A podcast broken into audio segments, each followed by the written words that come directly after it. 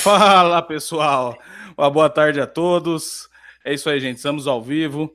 Por gentileza, primeira coisa aí, avisem pelo chat se o áudio está bom para vocês. Se o, se o áudio já, já está ok aí para vocês, se vocês estão ouvindo bem. Áudio ok? Então vamos aí, vamos nessa. Bom, dispense apresentações hoje aí a quem está nos acompanhando nesse Hangout. Bom, já vou logo direto ao assunto aí. Professor Olavo de Carvalho aqui hoje no canal. É uma grande honra para mim, pois como vocês sabem, uh, comecei a fazer vídeos aqui para o canal uh, com incentivo e com a, as coisas que aprendo todo santo dia com o professor Olavo de Carvalho. É, Matriculei-me no COF em 2017, sou um iniciante no, no curso e tento passar para vocês o que aprendo com ele. Então vou pedir para o professor dar as boas-vindas para vocês aí e a gente já vai entrar no assunto.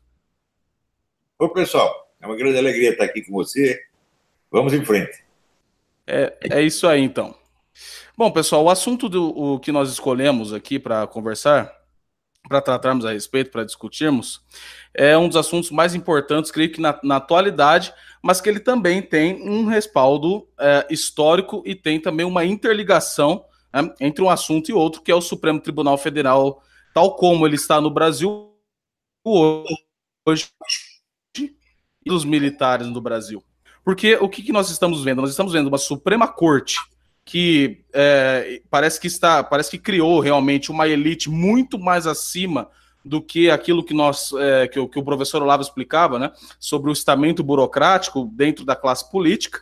O STF parece que está muito mais acima disso com uma teoria até que o professor já explicou sobre o Ronald Dworkin. Até vou pedir para o professor né, passar aí uma explicação para a gente sobre isso, em conjunto também com a escola positivista que abrange as duas coisas, né, professor? Tem uma, uma, uma, uma certa interligação entre o Supremo Tribunal Federal, tal como ele está agindo hoje, e os militares historicamente no Brasil, né? Olha, o positivismo é a praga brasileira. O positivismo está estampado na nossa própria bandeira, com o lema Ordem e Progresso, que era o lema do Augusto Comte, fundador do positivismo.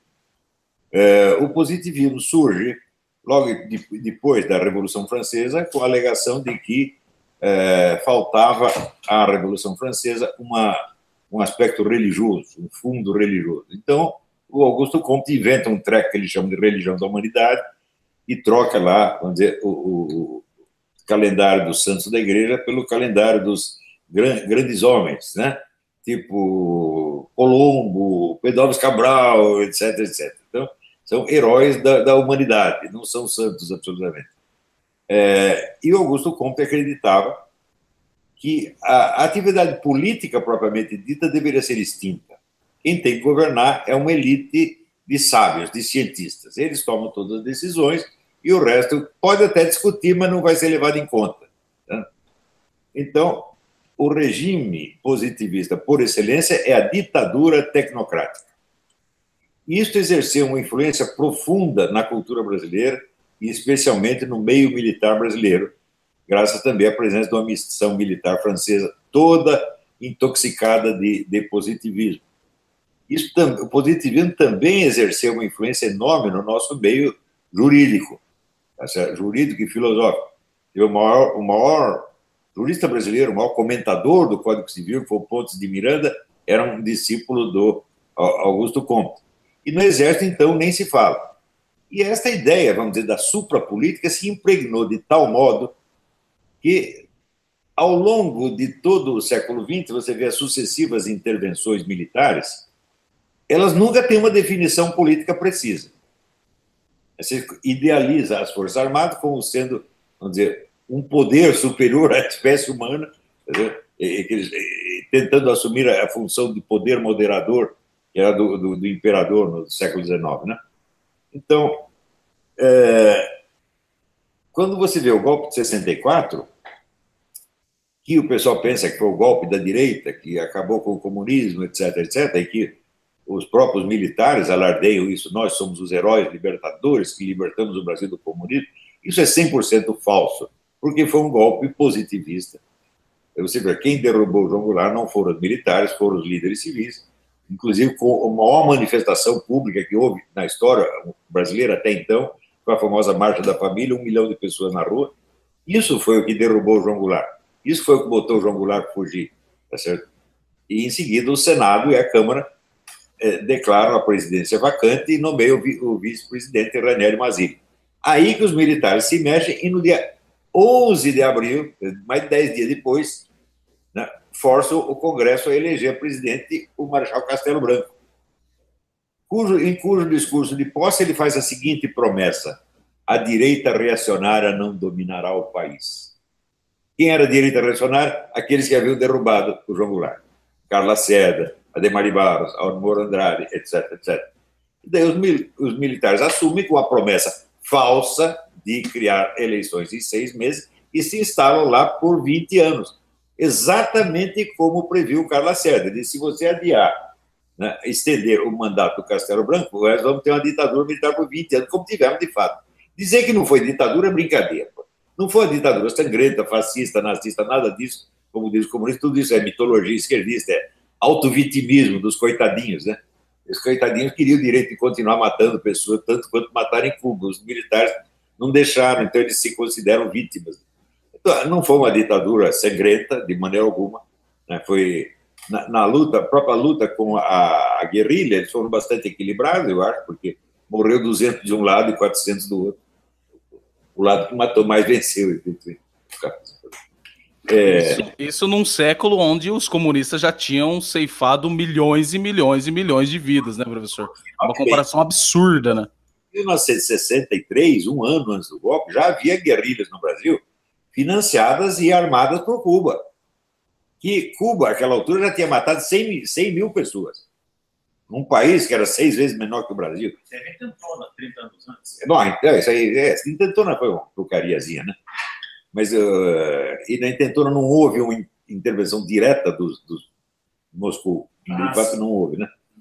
Mas em 63 era Cuba mesmo que estava treinando os caras. Enfim, havia todos os motivos para tirar o presidente Goulart. Ele foi tirado pelos líderes civis. Em seguida, os militares se apropriaram do poder e se denominaram os grandes libertadores do Brasil, que foi falso desde o primeiro dia. Porque o que eles prometeram foi tirar a direita reacionária, não os comunistas. Né? Depois, mais tarde, eles combateram a guerrilha, os militares combateram a guerrilha. Mas preste bem atenção, por que combateram a guerrilha? A guerrilha era uma ameaça não à república, não à ordem democrática, porque a, guerrilha é muito pequena, mas era uma ameaça ao poder militar, porque ela tirava dos militares o monopólio do poder militar, e isso eles não aceitavam. Então, o que, que eles defenderam? A pátria? Não. Eles defenderam o monopólio do poder pela sua corporação contra os comunistas. Também estavam justos de fazer isso, mas não vem dizer que salvaram a pátria. Os guerrilheiros jamais ofereceram nenhum perigo à pátria. Eram uns 300, 400 idiotas e foram assim derrotados numa luta de 10 mil contra um. Né? O exército, comparando o exército com os guerrilheiros, 10 mil contra um. Então, eram uns coitadinhos. E quem se aproveitou deles foi a ala dita pacífica do Partido Comunista, que estava, enquanto isso, adotando a estratégia da ocupação de espaço e da Revolução Cultural Gramsciana, usando os guerrilheiros como boi de piranha. Nós soltamos o guerrilheiro na frente, os militares vão atrás dele e não, não nos perseguem. Foi exatamente isso que aconteceu. Os militares colaboraram com a ocupação gramscista do espaço universitário, midiático, etc., etc., felizes de não ter que enfrentar inimigos armados. Então, eles dividiram nós vamos combater a esquerda armada, mas a esquerda desarmada fará a paz conosco, como de fato fez. E eles passaram 20 anos promovendo e ajudando os comunistas a chegar ao poder. Quando, ao mesmo tempo, quando eles liquidaram a chamada direita reacionária, eles acabaram com todos os líderes de direita, com todos os movimentos de direita, com a cultura de direita, fecharam instituições, é, cortaram cabeças, foi um negócio horrível. Né? Até tem o livro do, do, do, do Carlos Heitor Coni, ele lança a hipótese de que eles mataram Carlos Lacerda. Mas, é, então, ao fim de 20 anos de governo militar, só havia uma força política que havia sobrado, a esquerda. Sobrado com? Com a ajuda dos próprios militares, que abriram para eles o espaço na mídia, na universidade, etc, etc. Então, é absolutamente falso que as Forças Armadas tenham salvado o Brasil do comunismo. Ao contrário, elas liquidaram a direita e entregaram o país aos comunistas. Não porque fossem comunistas, mas porque são ineptos. E são ineptos, em primeiro lugar, porque se deixaram infectar por essa ideia positivista de que os conflitos ideológicos não interessam, só interessa a técnica, o governo técnico. É uma coisa de criança. Eles pensam que são superiores à ideologia, quando na verdade o positivismo é uma ideologia pueril até, se pensar bem. Sim, né? sim. Tem um comentário interessante, professor, é, até gostaria de pegar o gancho, do João Camilo de Oliveira Torres, que foi um dos, né, que esteve comentando a respeito disso. E ele realmente fala, que é o um comentário que o professor também fez a respeito, que os militares eles têm aquele jeito de é, se aproveitar do movimento popular. Depois dizer, não, fomos nós que fizemos, mas eles se aproveitaram. E essa questão do, do juntando com o positivismo, que é esse negócio que é contraditório em termos, quer dizer, nós não fazemos juízos de valor, né? Nós somos puramente técnicos, quando na verdade o juízo de valor já está implícito nessa proposição. Olha, aqui é uma cena, uma cena simbólica. Quando eu recebi a medalha do pacificador, que é a maior condecoração que o exército dá a um civil. No mesmo dia, eles estavam dando essa mesma condecoração é, para líderes comunistas, no mesmo dia. Eu falei, vocês querem me homenagear ou querem me humilhar? Né? Mas porque eles querem ficar acima. Nós estamos acima da, da, da guerra ideológica. Vocês estão acima da guerra ideológica, como puderam nos salvar do comunismo? Ou você é neutro ou você está lutando. Agora, as duas coisas ao mesmo tempo, não vem brincar comigo, não vem mentir para mim. E esta mentira não é esse ou aquele general, é a instituição. A instituição é mentirosa. Ela tem que se arrepender, ela tem que contar a história verdadeira.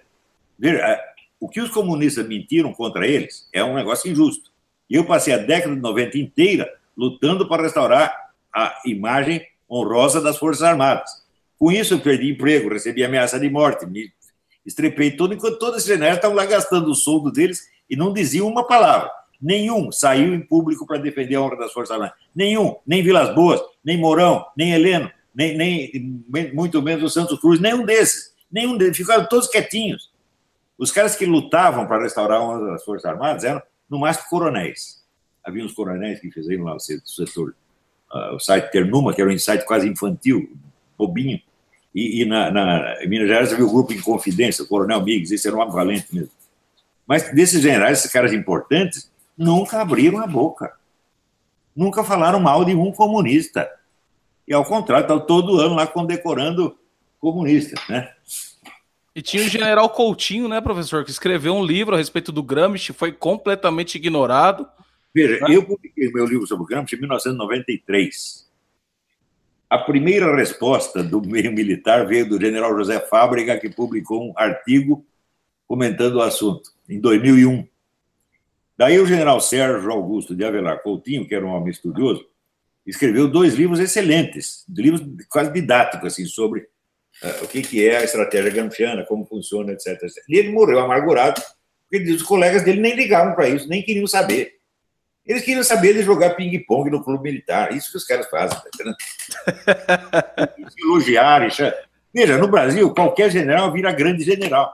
A grande general, para mim, é Alexandre o Grande, Napoleão Bonaparte, é Júlio César. Cara que nunca comandaram uma batalha de travesseiros. é verdade. É essa, meu Deus do céu. Professor, é? tem, tem, uma coisa que. Eu vou te dar uma. Sim. Uhum. Muita conferência para militar no Brasil e dei muito para conferência para militar na Colômbia. Só que os militares da Colômbia eram os caras que tinham vencido as Farc, tinham encostado as Farc assim, 3% do território, e o povo inteiro contra as Farc. Esses eram humildes e queriam aprender. Agora, o general brasileiro, tudo empombado, tudo se achando bonito, né, pintando cabelo para parecer é, bonito na frente do repórter da Globo.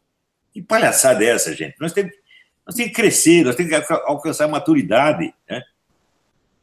Uma coisa interessante, né, professor, também, que aí no próprio Estados Unidos, o senhor está sempre comentando a respeito, a diferença que os militares daí têm com em relação aqui. Porque aqui no Brasil, se eu conversar, por exemplo, com a minha vizinha, ela gosta das Forças Armadas. Minha mãe gosta, meu pai gosta, meus avós gostam. Todos eles têm um grande respeito pelas Forças Armadas. Só que o problema é o que o senhor fala. Eles querem estar acima do povão, eles querem fazer bonito para a grande mídia. Enquanto aí nos Estados Unidos, que é um bom exemplo que a gente pode utilizar, os militares estão em, to em todos os lugares, né? Nos lugares públicos, nas manifestações. uh, nos eventos, né? Eles estão em todos os lugares e a população aplaude os militares. Eles têm um trabalho social, né? Eles estão junto com o povo. É, você vai na igreja, tá lá o militar fazendo a pregação, você vai nos bailinhos, tá cheio de militar, você vai no restaurante, tá cheio de militar. Eles estão em toda parte, eles, eles estão na trama social. No Brasil, o militar vive só no meio militar. Então não tem traqueiro social fora desse meio. Resultado, ele se torna tímido e subserviente perante o pessoal da mídia. Se aparece um repórter, se for ter repórter gostosinho, então, ah, o militar cai de vida. Então, eles precisam ter mais traqueiro social, conviver mais com o povo, né? o povo nas ruas. Né? Não pode ficar só. Bom, é claro que eles convivem com o povo lá na floresta amazônica, né?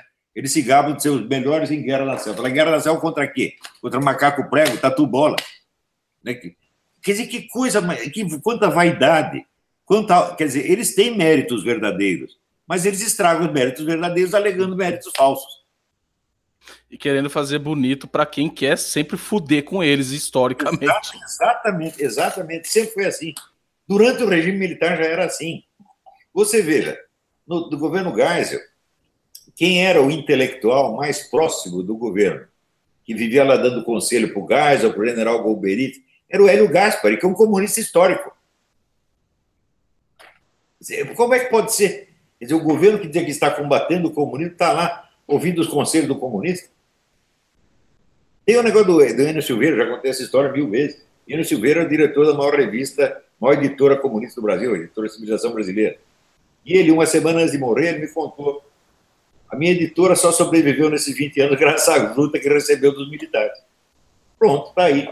Enquanto isso, os caras dominando todas as redações de jornais, de TV, dominando todas as universidades. Eu aposto com você, a partir dos anos 60, 70, o anticomunismo foi proibido nas universidades brasileiras. Você não pode ter uma tese anticomunista aprovada, não tem mesmo. Claro que foi gradativo, não foi de repente, mas entre os anos 70 e 80, tornou totalmente proibitivo falar de ser anticomunista. E isso, os militares viram isso. O que, que eles fizeram para acabar com isso? Nada. Pior, quando saiu o livro do Mauro Abranches, mostrando que havia no governo Goulart 3 mil agentes da KGB. O que, que os militares sabiam desses agentes? Nada. O que, que eles sabiam desse agente? Nada. Esse é um bando ignorante metido. Né? Olha, você vê, por exemplo, eh, quando jovem eu estudei um livro chamado A Produção de Informações Estratégicas, do Washington Platt. E fiquei impressionadíssimo. A, a, a produção de informações estratégicas é uma ciência, na verdade, uma exatíssima. Até adaptei aquilo para é, assuntos que não são da área de inteligência para ensinar os meus alunos a escrever. Quando eu vejo relatórios de inteligência escritos pelo pessoal do SC da ABIN, eu tenho vontade de vomitar. É coisa de criança, porra. Os poucos que chegaram ao meu conhecimento são horríveis. O pessoal não tem treinamento sério, eles não têm estofo intelectual nenhum. Nenhum desses militares tem. Chega aí esse general aí, Vilas Boas, e outro falando de mim com superioridade. O que, que você fez pela honra das Forças Armadas? Você não fez nada. Eu fiz, pagando do meu bolso e assumindo o risco, e você lá seguro, né, recebendo seu soldo tranquilinho no seu posto. E qual é, intelectualmente, quem é você? Qual é, quais são suas realizações? Nada. Quer dizer, é pura pose. Não tem. Eu, quando eu vejo um cara superior a mim, eu sou o primeiro a declarar. Como, por exemplo, falar, ah, você é o maior filósofo brasileiro. Não, o maior filósofo brasileiro foi o Mário Ferreira dos Santos. Eu, perto dele, sou um menino. Né? É, e, e, outro, né, de você comparar, por exemplo, a minha obra com a do Wolfgang Schmidt, eu digo, bom, eu sou um humilde discípulo do Wolfgang Schmidt. Né? Eu, eu sei reconhecer superioridade. Mas superioridade fingida, baseada só num posto, ou numa farda, ou num cabelo pintado, ah, tá brincando comigo? Pô? Inclusive, professor, o livro O Enigma Quântico, né? É, a gente, quando a gente tem a oportunidade de ler esse livro, a gente vê, nossa, quanta coisa não está também, por exemplo, um paralelo ao Jardim das Aflições, uma, que é uma coisa incrível. Né? E também o professor Wolfgang Smith, aquela síntese que ele faz com Eric Voegelin e as ciências modernas, é, tá aí já é outro assunto. Não, Mas não, realmente, é um negócio muito. Você sabe o que, ele fez? Ele foi o cara que resolveu o problema da, reingresso das, das naves espaciais na atmosfera terrestre, quando ele estava explodia. Ele que resolveu o problema. Né? É incrível. Não é o Zé Mané, com certeza, né? Não, ele falou o seguinte, ele fala qualquer, o seguinte. Qualquer vagabundo, professorzinho universitário, qualquer André Loparic, qualquer eh, Zé Mané, ah, esse Wolfgang Smith, é assim, porra. E quando vai, vai parar essa coisa de pose, esse fingimento infantil, ridículo? Não, porque nós pegamos Wolfgang Smith, o senhor, o professor Rafael de Paula, o professor é, Carlos Casanova, falando o seguinte: voltem às primeiras causas, a ciência das ciências. Lá está. Vocês querem saber sobre a física quântica? Lá está a resposta. Todos estão falando isso, mas não, vem o posudo, né? Na revista Isto é, por, é, Isto é Foda, né? Na Isto é Porca, e fala: não, isso é por esoterismo. Não leiam essas coisas. Pelo amor de Deus. Não tenho a ideia do que é esoterismo, meu Deus do céu. Ó, você vira, o, o Ives Gandra da Silva Martins, que é o maior jurista brasileiro, ele diz: Olavo é nosso mestre. Sim. Essa vagabunda dessa uh, André Loparic, que ninguém conhece, ah, ele é um charlatão. Ah, tá brincando comigo, porra? É fuder com tudo, né? Esse pessoal, assim, oh, se você pegasse os grandes escritores, pensadores brasileiros, todos leram a minha obra e ficaram muito impressionados e gostaram muito. Né, o Herberto Salles, o Josué Montello, o Miguel Reale, o Ives Ganda da Silva Martins, todos os grandes, Jorge Amado, Carlos Heitor Coni, Ariano Suassuna, todo... de repente aparece um Zé Mané que tem um empreguinho de bosta na USP, que tem aquele currículo, aqueles trabalhinhos que ninguém nunca leu, nunca foram citados em parte alguma, porque não serve para bosta nenhuma, e vem se fazendo gostosão para cima de mim. O que, que é isso, porra? Eles acham que eu nasci ontem? Professor, aqui no canal, inclusive foi um dos vídeos que eu tive bastante acesso, foi sobre aquele canal chamado Meteoro Brasil, onde eles fizeram uma análise né, sobre o, o mínimo, né, que foi concebido pelo Felipe Moura Brasil, que é o seu conjunto de artigos. E ali eu respondo eles num vídeo de 20 e poucos minutos, e eles utilizam daquele, daquela dúvida metódica do Descartes, né, onde não é uma dúvida, é uma certeza. Como que é uma dúvida, sendo que é uma certeza essa dúvida que ele tem? E eu falei, meu, se vocês discutem, nem comigo vocês conseguem discutir um minuto, eu que sou um bosta. Imagina se vocês discutirem isso com o Olavo. É, para parar de serem realmente aí é um bando de retardado que vivem no seu próprio mundinho. Não tem contato. Filosofia e ciências sociais não estão capacitados a discutir com meus alunos. Não tem nenhum ali capaz, nenhum único. Os que são capazes estão com a gente, estão acompanhando nosso trabalho e estão ajudando. Agora, esses que ficam fazendo fofoquinha, né, inclusive levando em conta sabe, ideias absurdas, eles inventam assim, ah, o Olavo é a favor da terra plana. Porra. É? Eles, inventam, eles mesmo inventam essas coisas e me criticam por as ideias que eles mesmo inventaram. Quer dizer, esse é um bando de vigarista, charlatão, que devia estar na cadeia.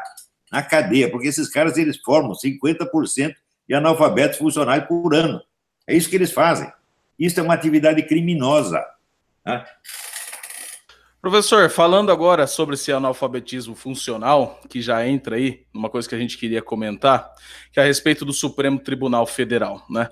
É, nós vemos que hoje o Supremo Tribunal Federal aderiu, assim, parece que formalmente, na cara dura mesmo, aquelas teses do lumpen proletariado do Marcuse, em conjunto com aquele com o famigerado positivismo, que é um câncer aqui no Brasil, e também a questão do Ronald Dworkin, né? Que o professor desse uma explicação para o pessoal, que é, uma, que é uma coisa realmente importante e assim e é urgente, quase ninguém comenta assim nos canais, é, parece que a mensagem não espalha.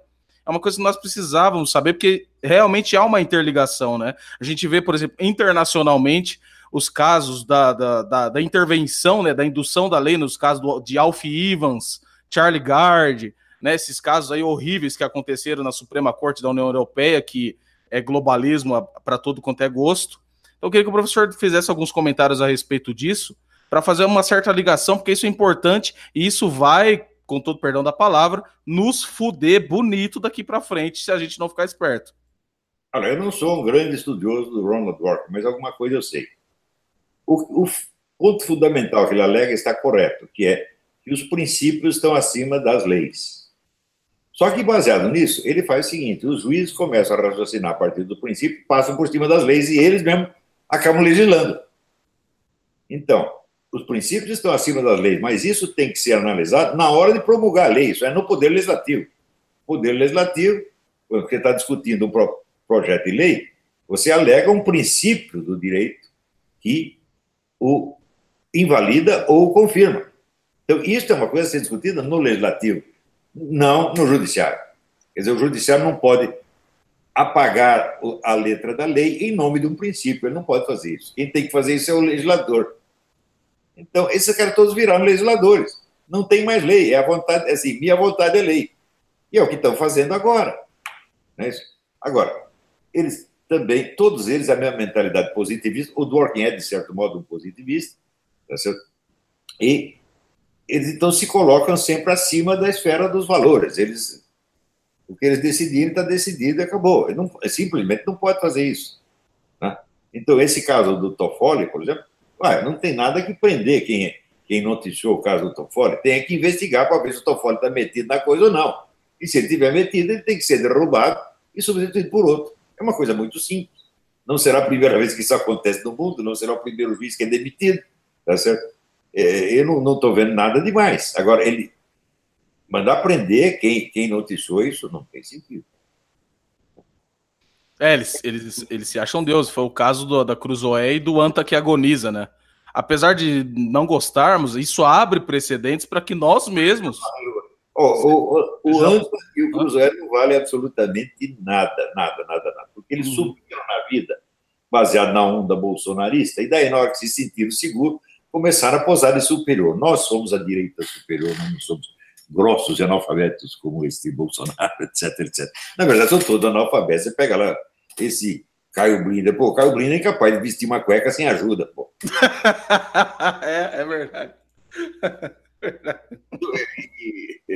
Você pega o Diogo Mainardi. Diogo Mainardi é um ex-quase escritor, quase chegou a ser escritor, agora virou um subjornalista. Né? Então, eu não leio essa porcaria, mas, evidentemente, ninguém tem o direito de fechar, ninguém tem o direito de censurar. Tá certo? Então, é o que eu falei. Eu não leio o Cruzoé, mas eu não admito que o STF me impeça de limpar a bunda com ela. Pois é. Pois é. Então, para, só para limpar a bunda. Esse é problema meu. Né? Mas o STF não pode me impedir de fazer isso. Professor, é, sobre a, a, gente tem todo, essa, todo esse problema que nós estamos discutindo das, de, de algum certo jeito das elites, né, das diferentes castas aí, né? E no meio disso nós temos o povão, nós aqui. É, enquanto nós estamos discutindo aqui, como o senhor tem um recorte maravilhoso do Throughout Speak, que enquanto nós ficamos discutindo, os caras vêm com uma trozoba desse tamanho enfia no nosso cu, porque eles obtêm o quê? Os meios de ação, porque política, como o senhor define, trata-se de poder, pessoas e meios, né? E uma coisa que o povão despertou através, depois também que o senhor foi lá, abriu um rombo na, na, na mentalidade esquerdista, através do imbecil coletivo, nova era revolução cultural, tudo. Professor, isso tem alguma relação com aquela teoria que o senhor criou chamada intuicionismo radical? Isso é uma pergunta que eu queria fazer faz tempo. A relação, lógico, intuicionismo radical está muito longe da esfera da ciência política, é outra coisa que se refere a dizer, epistemologia. A tese da, da fundamental é o seguinte: é qualquer relação lógica ela é percebida intuitivamente e não através de uma outra relação lógica. Então, se você diz que A igual a A, como é que você percebe isso? Através de um raciocínio lógico, não pode ser. E daí levaria outro raciocínio, outro, e outro, outro, sairia a regressão infinita. Então, o fundamento do elo lógico é uma percepção intuitiva. Então, isso quer dizer que não há dois tipos de conhecimento, um conhecimento intuitivo e outro racional. Não, todo o conhecimento é intuitivo. Existe a intuição dos fatos diretos, existe a intuição das relações lógicas. É só isso o negócio existe uma conexão metodológica longínqua que leva daí até os meus princípios de ciência política, mas não vou conseguir explicar isso agora. Está tá no meu curso, de, de, de algum modo. Uhum. Agora, a nossa Constituição, ela diz o seguinte, o poder pertence ao povo que o exerce, seja diretamente, seja através dos seus representantes. E o que se está fazendo no Brasil é que os representantes impedem o povo de o exercer, de exercer diretamente. Então, quer dizer, o indireto sobrepujou e esmagou o direto. Então, ninguém tem o direito de, sendo representante do povo, negar o que esse povo quer. Você vê, quando houve aquele é, referendo sobre o negócio das armas, 70% do país queria a liberação das armas. Mas daí os representantes desse mesmo povo impedem que isso seja realizado. Eles recebem a ordem do povo e a desobedecem na cara dura. Isso, isso quer dizer, é a mesma coisa que eu nomear um procurador, o procurador faz o que ele quer e não o que eu quero. E ainda, ainda passa pito em mim. Quer dizer, isso é uma frase, isso é um estelionato monstruoso. Né? Esses caras que fizeram isso deveriam estar todos na cadeia, todos, todos, todos, porque eles estão violando claramente a Constituição. A Constituição diz que o poder pertence ao povo, em primeiro lugar, diretamente, e em segundo lugar, através do representante. O representante não pode ter um poder superior ao do representado, a coisa mais óbvia do mundo. Então, isso aí, tá, nós estamos na ilegalidade há muitos anos, graças a isso. Agora, o problema também é o seguinte: o povo brasileiro não tem experiência da política social, daquela política que entra fundo na, na trama da sociedade e cria uma escala de poder dentro da sociedade. Coisa que os comunistas sabem fazer. Muito bem. Agora, o pessoal brasileiro não tem prática e só entende como político o processo eleitoral. Então, eles levam o povo na rua, 3 milhões de pessoas, e no fim serve para quê? Serve para eleger ele de senador, deputado. Então, significa o seguinte: em vez de você reforçar o povo, você reforça a elite que o explora. Está entendendo? Sim, a manute... como se fosse a, manuten... a manutenção, né? A manutenção do poder. Você, você recicla aquilo que o, Raimundo Fauro chamava estamento burocrático. Exatamente. lutando contra o estamento burocrático e depois você se integra nele. Ou seja, você o recicla e reforça. Foi o que o PT fez e foi o que muitos desses que foram eleitos junto com o Bolsonaro estão fazendo agora. Eles querem ir para Brasília. Agora, você veja, o Partido Comunista, cuja história eu conheço muito bem, estudei isso 40 anos, né? no Partido Comunista, se aparecesse um militante dizendo, olha, eu quero ser candidato a deputado, a resposta é um tapa na cara. Olha, quem vai ser candidato a deputado é quem o secretário-geral mandar. Você fica quieto e vai lavar privada. E isso é o certo, porque o Partido Comunista entende que a verdadeira fonte do poder é a sociedade, né? Não são os cargos nominais. Eles entenderam isso desde o século XIX, até hoje o pessoal dito conservador, liberal brasileiro não entende. Todo mundo quer ser, acha que ser deputado é o poder. Nem ser presidente é o poder. O que, que é poder? Poder é você garantir que as pessoas façam o que você quer. Poder é ser obedecido, não é ter um cargo. Agora, se o presidente não tem uma militância para ir para a rua e apoiá-lo, então ele não manda é nada. E hoje em dia eu vivo implorando, presidente, por favor, fale em rede nacional de televisão, porque o povo ama o senhor e quer ouvir o senhor. Né? Agora, tem lá um monte de técnico, de safado em volta, que fica impedindo e retardando isso. Então, o presidente tem que se comunicar através de lives da internet, onde ele tem 100 mil, 100 mil views, 80 mil views. Quer dizer, o que, que é isso? Estão boicotando o, o contato do presidente com o povo que o elegeu. Por que, que fazem isso? Porque eles não querem que o presidente se apoie no povo para ter mais poder, eles querem que o poder fique na mão deles. E o presidente só pode agir através deles. O que, que é isso? Isso é, dizer, é quase um golpe de Estado. Digamos que, seria 64 parte 2, né? Porque 64 parte 2. Agora, quem foi que elegeu os generais? Ninguém, nós elegemos um capitão, meu Deus do céu. Exatamente. E capitão mande neles. Né? E chegou a certo ponto, né, professor, aquele negócio do Emily Durkheim, né, que é aquele princípio de anormalidade, onde chegou um certo tempo que o povo aceita, parece como parece que é normal. Deu uma certa estalada, falou: opa, tem alguma coisa que tá dando merda. Mas depois se acostuma de novo. E ele tinha esse princípio de que é, o reconhecimento de anormalidade é limitado. Quando uma anormalidade dura X tempo, ela passa a ser normal. Ninguém percebe mais que é anormal. Outro dia eu vi o, o vídeo do José Padilha, o diretor do Tropa de Elite, e ele disse: Olha, o que aconteceu no Brasil? É que o pessoal perdeu a sensibilidade para o absurdo. Ali é, no, no, Brasil é normal você esfaquear uma pessoa, você roubar uma bicicleta. Se acontecer isso no Central Park, fecha Nova York. Porque aqui então, o pessoal não tem noção do que é absurdo e do que é racional. Aí no Brasil não, o pessoal aceita qualquer coisa. Está entendendo? Então, até aceitam que assim, o simples cargo nominal é um poder. Cargo nominal não é poder a não ser que ele tenha bases sociais suficientemente fundamentadas.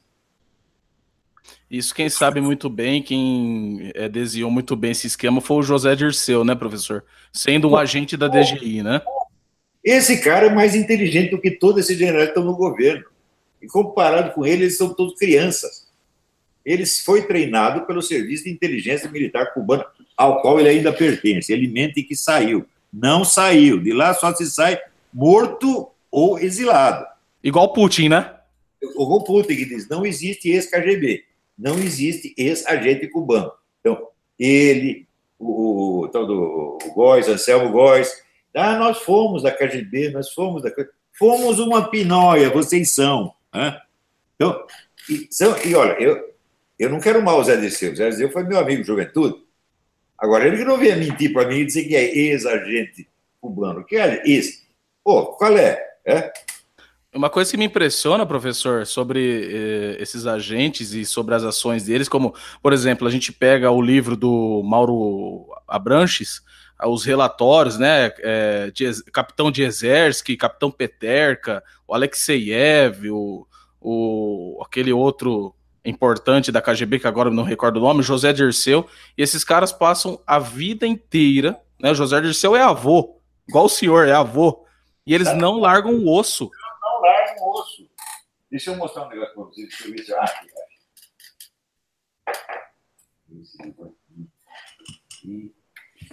É esse.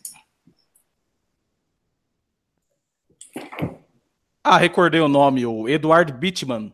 Sim, sim. Ladislau Bittman. Ladislau, Ladislau. Isso, perdão, Olha Ladislau aqui. Bittman. A Igreja Católica e o Movimento de Liberação na América Latina, publicado em 1974 no sujeito Joseph Grigulevich. Então, parece lá um estudioso de catolicismo, essa coisa toda, influenciando lá a teologia da libertação. Passado 20 anos, em 2004, sai esta biografia do cidadão. Ele foi talvez o mais hábil agente da KGB no mundo. É um cara que conseguiu se fazer passar por cidadão costarriquenho e virar embaixador da Costa Rica em vários países. Né? Então, quando essa história do teologia da libertação, quando o Ion Mihai Pacheco, o general Pacheco, disse que a libertação foi inventada pessoalmente pelo Nikita Khrushchev. Chega no Brasil, o pessoal diz, ah, ah, ah. E, bom, tá aí, as provas são abundantes, mas no Brasil, prova não importa, importa é a risadinha do cara da mídia. Eu sempre digo, olha, risadinha de deboche é argumento de puta. Né? Então, não falta argumento de puta no Brasil. Você mostra uma pilha de documento assim, e o cara diz, ah, ah, ah, sabe por quê? Porque ele não leu aquilo no Globo. Se não saiu no Globo, não saiu no Jornal Nacional, não existe. Né? E é. muitos desses generais são assim. Eu já tive discussão, rapaz, no tempo que eles estavam formando o Ministério da Defesa. Isso na década de 90. E eu lá discutindo com militar, alto, alto oficial, adepto do Ministério da Defesa. Eu dizia, esse Ministério da Defesa vai servir para vocês bater continência para comunista. Não, já tive, já teve dois comunistas, o Aldo Rebelo e o Jung, né? E o general tudo lá, sim senhor, sim senhor. Ora, porra. E daí, nesse mesmo dia, eu perguntei para esse mesmo cara, sobre esse negócio do Ministério da Defesa, o senhor leu tal livro? Não. O senhor leu tal outro? Não. O senhor leu tal outro? Não. Onde é que o senhor se informa? Ah, eu leio o jornal. Ah, então, faz favor, vai merda, porra. Não dá uma pessoa cuja fonte de informação é jornal, não dá. Nos anos 50, 60, quando eu comecei minha vida intelectual, nenhum estudioso baseava suas opiniões em jornal baseava sempre ou em documentos de fonte primária ou na mídia especializada, mídia científica. Hoje em dia todo mundo acredita em jornal, leu no Globo, leu na Folha, é, é a palavra final.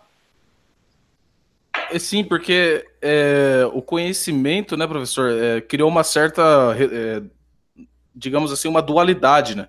É ter, agora a gente tem o um, conhecimento desconexo. Se você quer saber de jornalismo, você tem que estar lá na, na, na universidade jornalista. Você não consegue mais apreender as diferentes áreas de conhecimento sendo um ser racional. Não tem você isso. 50% dos formandos são analfabetos funcionais, 50% dos professores também o são.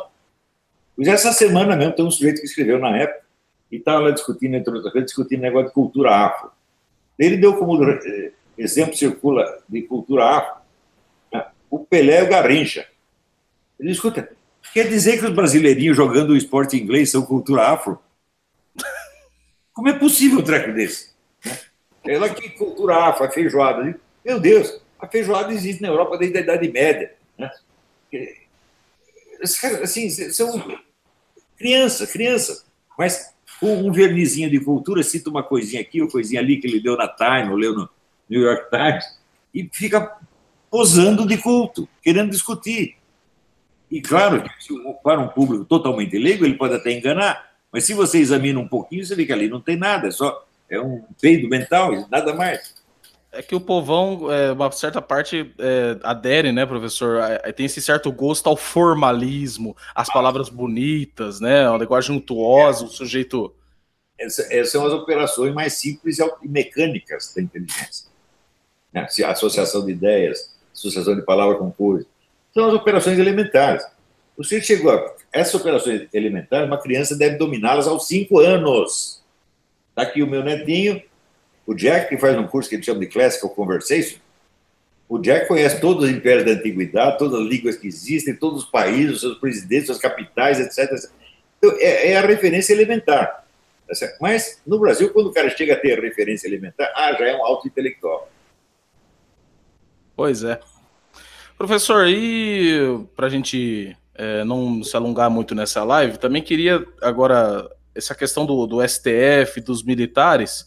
É, como eu gosto de comentar aqui no canal com o pessoal, a política brasileira hoje em dia ela não pode servir apenas no âmbito nacional, porque existem forças internacionais em expansão em tentativa de domínio. É, hoje nós temos aí é, a expansão do, do bloco russo-chinês, a expansão ocidental, que muitas vezes se confunde uma com a outra, e o Islã tentando ali né, utilizar das duas, porque, como o senhor mesmo fala, o Islã não tem um plano para séculos, ele tem um plano para milênios. O Islã não tem pressa. Né? E, será, e essas duas coisas, esses dois problemas que nós temos no Brasil, como é que se encaixa aí, professor, nessa disputa globalista? Essa ideia positivista acredita, por exemplo, que existem relações comerciais sem implicações político-militares. Um marxista ri disso aí. Porque, veja, é que a famosa entrevista do general Giap, né, o comandante lá do, do Vietnã do Norte.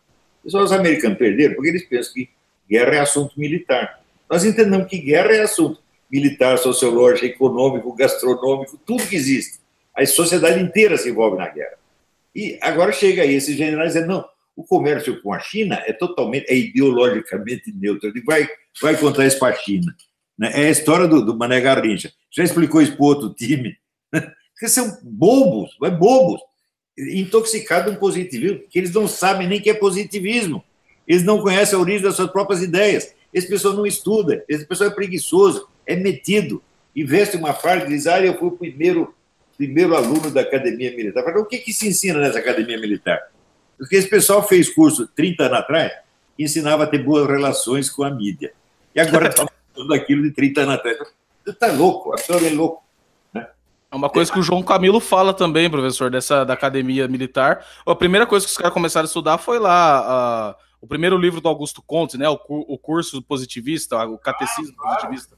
Isso deixou marcas tão profundas, foi pessoa positivista sem saber. Não precisa saber que é positivista, ele simplesmente segue aqueles hábitos, né? E não tem a capacidade de rever criticamente a sua própria formação. Quer dizer, não tem uma vida intelectual séria. Este é o problema. Se não vida intelectual séria nas universidades, vai haver na academia militar, está brincando, né? E o pessoal fala, ah, temos que fazer escola militar. Muito bem, escola militar, sem dúvida, tem mais disciplina, tem honra, etc, etc. É, é, não, não, vai comparar com esses puteiros que tem as escolas estaduais. Mas, pensa bem, qual foi a última produção intelectual de alto nível que saiu de alguma academia militar? Foram as obras de Euclides da Cunha, 1910, 1920. Depois não saiu mais nada. Né? Se você pegar esse livro do, do, do, do general Golbery, ele faz-me rir. Pô. Hum. O, o Hélio Gaspar ele deveria rir do, do, do Golbery. Mas o Golbery idiota ele nem percebia. Né? Não há mais intelectualidade militar, gente. Isso acabou. E se esses caras continuarem querendo se fazer de importante para cima de mim, em vez de aprender comigo, aí é que eles não vão ter nunca. Esse general Vilas Boas, deixa eu sentar aqui, deixa eu fazer o curso do Olavo, para ver se eu aprendo alguma coisa. É isso que ele devia fazer. Por isso que há propaganda aí, né? os militares façam o COF. Pois é, fica assim fazendo de superior, né? parece o Chapolin Colorado, né? Gentalha, Gentalha, né? Ah, não, o Chapolin Colorado era o outro, era o Kiko. O Kiko, é, a, a, dona Florinda lá, o Kiko. Então é isso aí. Será que eu tenho outro compromisso agora? Sim, professor, é, é, antes de finalizarmos aqui, é, só tem uma pergunta de um, de um rapaz que tem um canal no YouTube que ele tem até um personagem do senhor. O nome dele é o nome do canal dele chama Alba X, é, Spider, que ele fazia um personagem do Homem-Aranha e ele tem um personagem do senhor. Eu vi. Eu... O senhor já viu? É excelente, é excelente. Ele é um cara muito gente boa. Ele faz uma pergunta. É, se o senhor puder responder rapidinho. Ele fala assim: professor Olavo, como o senhor enxerga o humor como crítica, principalmente no atual Brasil, onde uma piada é motivo para processos e até prisões? Abraços de um garoto que o senhor tirou, das, tirou as escamas dos olhos. Oh, não, não, é a primeira vez que isso acontece, né? Você lembra a história do, do Barão de Tararé? Os inimigos, o pessoal do governo invadiu lá a redação, deu um cacete em todo mundo, ele botou um cartaz na porta: entre sem bater. de hoje os humoristas né, são perseguidos, apanham, etc, etc. Eu acho inteiramente justo que eles fiquem bravos, porque a gente formula como piada coisas que já foram, inclusive, explicadas e provadas como, como verdades. Né? Então, o humor é perigoso, sim. Eles têm até razão de nos prender, nos bater, nos matar. Eu não discordo que eles façam isso, não. Eu tenho escapado, graças a Deus, né? Tem aquele rapaz lá, o Bundinha de Cetim, que já prometeu me matar. o Bundinha de Cetim é ótimo. Agora, eu recebi centenas de ameaças de morte no Rio de Janeiro. Eu acompanhei essa, essa parte aí, professor, da, daquela época. Você viu aquela parte da mídia independente que botou lá, dia tal, a tantas horas, ele vai estar dando aula em tal lugar, vamos lá matá-lo. E eu cheguei lá, o negócio estava cercado pela polícia. E eu falei, é, não, vou matar o cara. Quem? Olavo de Carvalho. Era eu mesmo. Bom, é isso aí, professor. Bom, antes de encerrar, tem uma coisa que eu queria. Não, pois não, pois não. Esse caso do Danilo, gente, ele dá seis meses de. Veja, existe injúria, calúnia e difamação. O menos grave é a injúria. Ele, por um mero crime de injúria alegado, está pegando seis meses de cadeia. Agora, se os caras inventam tudo quanto é difamação contra mim, inventam invento até que, assim, que eu fiz ameaças de morte a meus filhos, e eles mesmo negam. Né? Invento um milhão de coisas. É, não acontece nada. No máximo, pega lá né, uma pena social. Você vai lavar privado durante dois dias. Quer dizer, esse é absurdo. A, a, justiça brasileira virou uma comédia, meu Deus do céu. Né? Nós temos é. que, veja, nós temos que perder o respeito por essa gente. A Dilma caiu no dia que o pessoal do estádio começou a gritar: Dilma vai tomar no cu. Nada sobrevive a isso, está entendendo? Então, é o desrespeito total. Você vê um desses juízes na, na, num restaurante, você tem que chegar lá, ô oh, seu bosta, sai daqui. É assim. O povo tem que afirmar o seu poder soberano diretamente acima dos seus representantes legislativos e judiciais. É, né? excelência o caralho, é, é a sua excelência, né? Como é? É excelência ao caralho, é as suas excelência. Hã? Isso, olha, esse, esse, decreto foi um decreto do, do, Bolsonaro, né? acabou com o tratamento de excelência. Eu acho uma coisa ridícula. Né? Eu vou chamar de excelência um cara que só é excelente na roubalheira. Né? Chamar de senhor e olhe lá. Né? De senhor dependendo da idade. Se tiver 20 anos, senhor o caralho. Né? Tá certo, é isso mesmo. Esse conselho, pessoal, o pessoal que está ouvindo aí do professor, sobre é muito importante que a gente comece a fazer esse negócio de Vossa Excelência, é o caralho. Esses caras é, não têm essa, porque, porque esses caras fodem com a gente com força. Isso é a verdade. Né? Essa é a verdade. A gente quer ficar aqui no, no ah, quero ser pomposo, falar bonito, enquanto isso, esses caras vêm, ó, ferra com a gente. Bom, é. professor, uma última observação que eu queria fazer é sobre essas calúnias também que falam contra o senhor, que eu vivo respondendo aqui no canal. Aí fala, não, peraí, não é possível que esses caras vão falar isso do Olavo. Não, vou responder porque o professor tem mais o que fazer e, e nós, como alunos, nós temos essa obrigação nós temos essa obrigação, é, no, é, é nossa obrigação como alunos, gratos pelo ensinamento do professor. Entende a minha capacidade de resposta, porque são milhares todo, todo mês, o que, que, é isso? Não tem como. A gente, então, por isso eu entendo por isso, então, a gente tem que chegar sentando o pé no cu deles mesmo. Não tem isso, não. Mas a única coisa, professor, que é o, o vídeo dos irmãos viadascos, né? É o Adubando Jardim das Aflições. Eu queria dizer uma coisa, aproveitar que estou na live com o senhor, que se eles fizeram aquele vídeo calunioso, criminoso, fazendo é, com a intenção de que as pessoas não gostassem do senhor, quero dizer que eles falharam miseravelmente. Porque, eu, porque para você assistir aquela coisa, você tem que ser sádico e louco. E eu fui. Eu assisti inteiro. E, e saí de lá gostando ainda mais do professor, só que eu saí chateado, professor. Porque o senhor não me chamou na construção da barca egípcia, porra. Pô, que sacanagem, hein? Puta merda, né? Eu queria ter ajudado o senhor na construção da. Eu precisava fazer esse comentário, professor. Barca egípcia, né? Vou te contar a origem desse negócio. Então, na é... casa que eu tinha Não, lá, nós vamos construir uma ainda. escola, escola Júpiter, é casa alugada, casa enorme. E um porão, e no porão tinha dois caixotes enormes. E eu não sabia o que tinha dentro dos caixotes. E daí, um fim de semana, estavam os garotos, o Gugu e o Thales dormindo lá, eles eram pequenininhos. Eu acordei de manhã, abri a janela, estava tudo branco. Jardim todo branco. Tá? O que, que é? Caiu neve aqui, pô? Era o seguinte, eram caixinhas, de, as, caixotes tinham bolinhas de isopor. Eles abriram os, os, os caixotes, se molharam todos e se encheram de bolinha. Daí eu saí aparecer dois, duas criaturas brancas, assim, dizendo, o abominável homem das neves. a origem da barca egípcia. Ai, meu Deus do céu. A gente começa, não, se a gente começa a, a, a, comentar, só, não, nem vamos fazer nunca isso. Mas eu, eu pude dar muita risada das coisas que eles colocaram lá. Muito ridículo demais, pô. Ah, é muito ridículo. Eu falei, pô, se, esse, se era isso que eles tentavam fazer para difamar o professor. Muçulmano ele... do Mossad, porra. Oi? Que era agente muçulmano do Mossad. Do, ah, isso! Islamo sionista, gnóstico, liberal. É, que mais? Católico, maçom católico. Maçom católico, esotérico, perennialista, tudo ao mesmo tempo. E eles nos acusam de colocar o Senhor num pedestal. Mas nunca que eu vi tanta, tanta denominação num cara, numa pessoa só. Falei, pois não, é. o Olavo é o Olavo, né?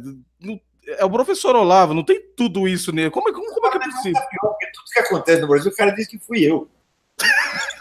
Um funcionário, não sei quem, perdeu o emprego na diplomacia, fui eu, foi o Olavo. Né? Fulano de nome disse, foi o Olavo. Tudo apresentou o projeto, foi o Olavo. Porra, estão tudo louco. Porra, o senhor, o senhor é, o senhor é onipresente, onipotente, onisciente, professor. E onisciente. Que pariu. Bom, é isso aí, então. Professor, muito obrigado pelo tempo disponibilizado pelo senhor aí. Eu agradeço demais o senhor ter me dado essa oportunidade de conversar. Eu espero que o pessoal também tenha é, realmente aí absorvido as mensagens que o professor Olavo deu, sempre mensagens aí que, que nos acordam, né? Que nos dão aquele chacoalhão que é necessário, né? E Lembrando vocês que este vídeo irá ao ar no canal Terça Livre também, no programa Contra a Revolução, no próximo sábado, né? Porque o Terça Livre está em recesso agora nesse final de semana. No próximo sábado, no programa Contra a Revolução, às 10 da manhã, nós vamos transmitir esta live aqui como se fosse ao vivo, tá? Como se fosse estreia, tá? Então também estará lá. E, professor, que, se o senhor quiser dar as suas últimas considerações, por gentileza. Eu, eu que agradeço por essa oportunidade muito gentilmente oferecida. Quando, quando precisar, chama de novo, tá bom? Boa sorte para você e fica com Deus, meu irmãozinho. Muito obrigado, professor. Eu fico contente que o senhor queira voltar um dia para trocar uma ideia com a gente. Tá Isso aí, galera. Tchau, tchau. Tchau, tchau. Fiquem com Deus.